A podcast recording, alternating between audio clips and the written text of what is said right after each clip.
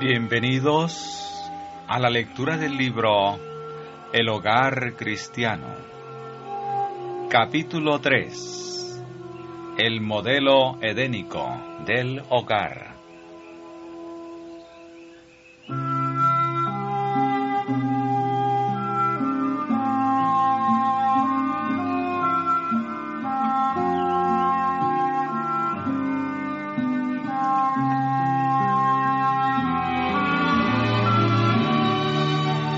Dios preparó el primer hogar del hombre.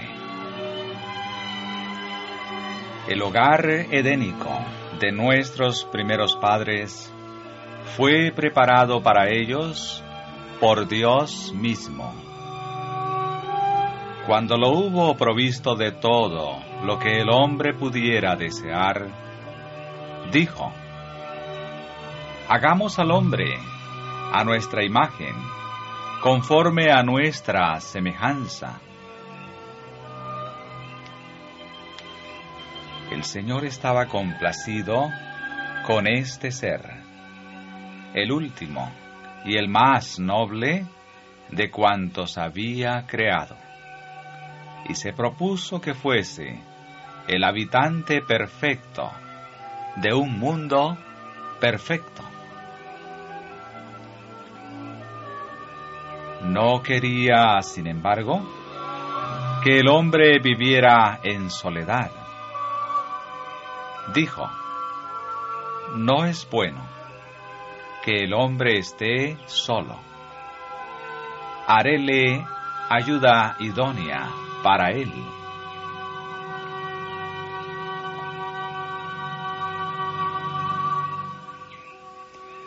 Dios mismo dio a Adán una compañera. Le proveyó de una ayuda idónea para él, alguien que realmente le correspondía, una persona digna y apropiada para ser su compañera y que podría ser una sola cosa con él en amor y simpatía. Eva fue creada de una costilla tomada del costado de Adán. Este hecho significa que ella no debía dominarle como cabeza, ni tampoco debía ser humillada y hollada bajo sus plantas como un ser inferior, sino que más bien debía estar a su lado como su igual, para ser amada y protegida por Él.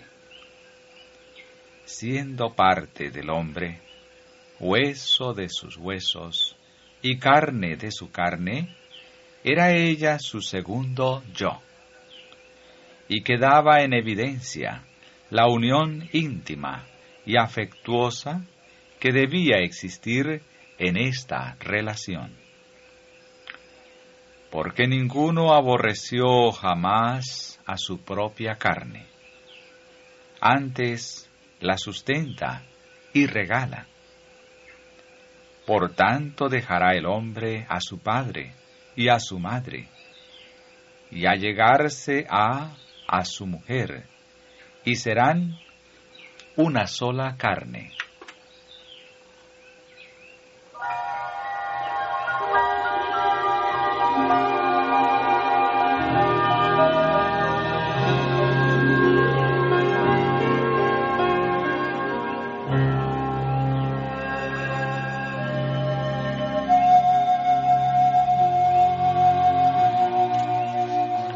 Dios efectuó el primer casamiento.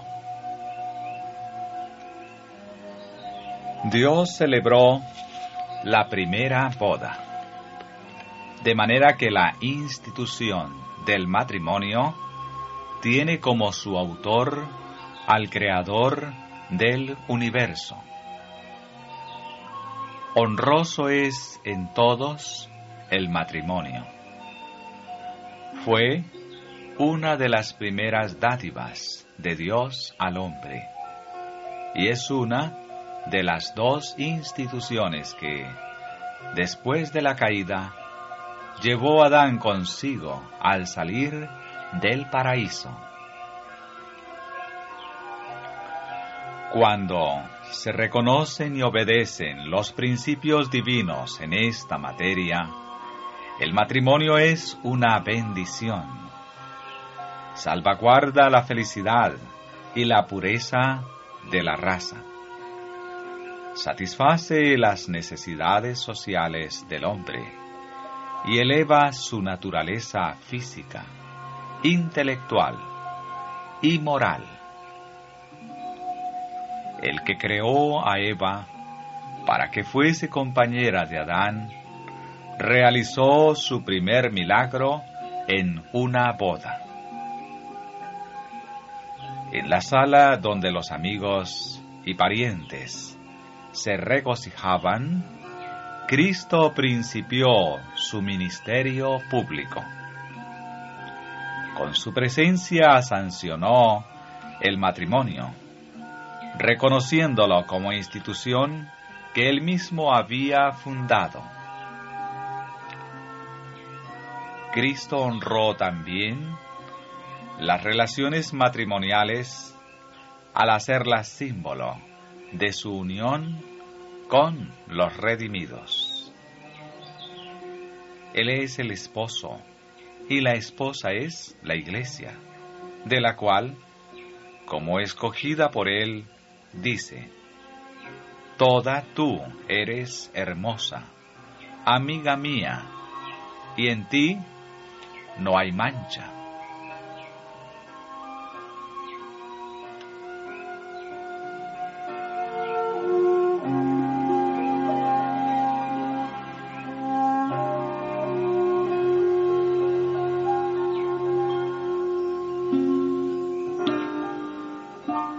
toda necesidad fue suplida. Adán fue rodeado de todo lo que su corazón pudiera desear. Toda necesidad era suplida. No había pecado ni indicios de decadencia en el glorioso Edén. Los ángeles de Dios conversaban libre y amablemente con la santa pareja. Los felices cantores emitían sus gozosos trinos de alabanza a su Creador. Los animales apacibles, en su feliz inocencia, jugaban en derredor de Adán y Eva, obedientes a su palabra. En la perfección de su virilidad, Adán era la obra más noble del Creador. Ni una sombra intervenía entre ellos y su Creador. Conocían a Dios como su Padre benéfico, y en todo se conformaba su voluntad con la de Dios. El carácter de Dios se reflejaba en el de Adán. Su gloria se revelaba en todo objeto de la naturaleza.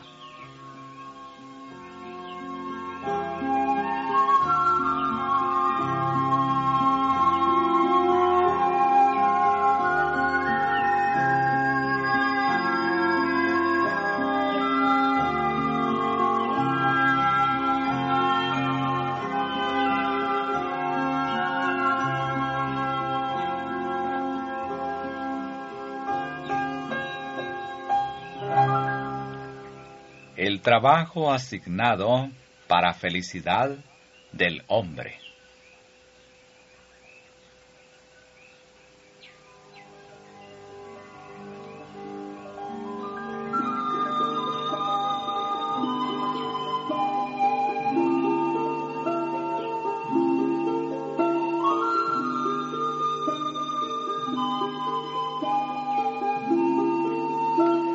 Dios ama lo hermoso.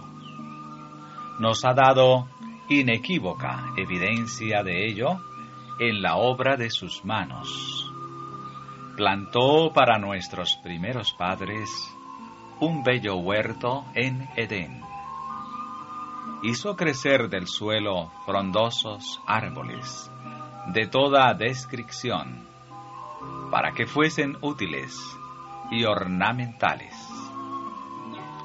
Formó las hermosas flores de rara delicadeza, de todo matiz y color, que esparcían perfume por el aire.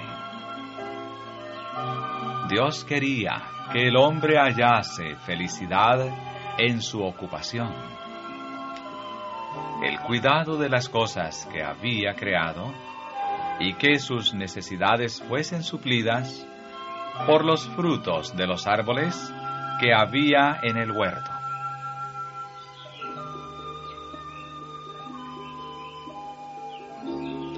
A Adán fue dada la obra de cuidar el jardín.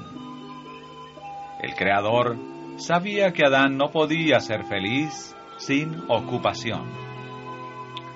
La belleza del huerto le deleitaba, pero esto no bastaba.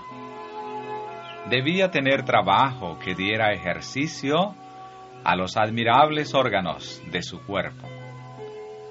Si la dicha hubiese consistido en estarse sin hacer nada, el hombre, en su estado de inocencia, habría sido dejado sin ocupación.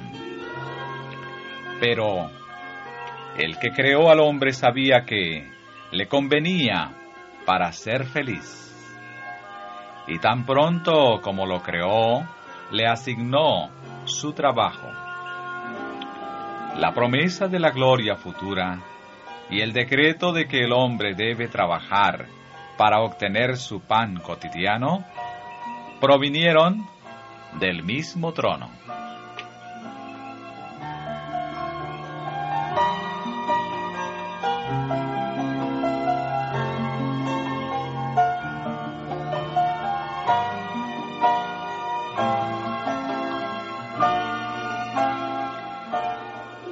El hogar cristiano honra a Dios. Los padres y las madres que ponen a Dios en primer lugar en su familia, que enseñan a sus hijos que el temor del Señor es el principio de la sabiduría, glorifican a Dios delante de los ángeles y delante de los hombres, presentando al mundo una familia bien ordenada y disciplinada, una familia que ama y obedece a Dios, en lugar de rebelarse contra Él. Cristo no es un extraño en sus hogares. Su nombre es un nombre familiar, venerado y glorificado. Los ángeles se deleitan en un hogar donde Dios reina supremo y donde se enseña a los niños a reverenciar la religión, la Biblia y al Creador. Las familias tales pueden aferrarse a la promesa, yo honraré a los que me honran. Y cuando de un hogar tal sale el padre a cumplir sus deberes diarios, lo hace con un espíritu enternecido y subyugado por la conversación con Dios. Solo la presencia de Cristo puede hacer felices a hombres y mujeres. Cristo puede transformar todas las aguas comunes de la vida en vino celestial. El hogar viene a ser entonces un Edén de bienaventuranza. La familia, un hermoso símbolo de la familia celestial.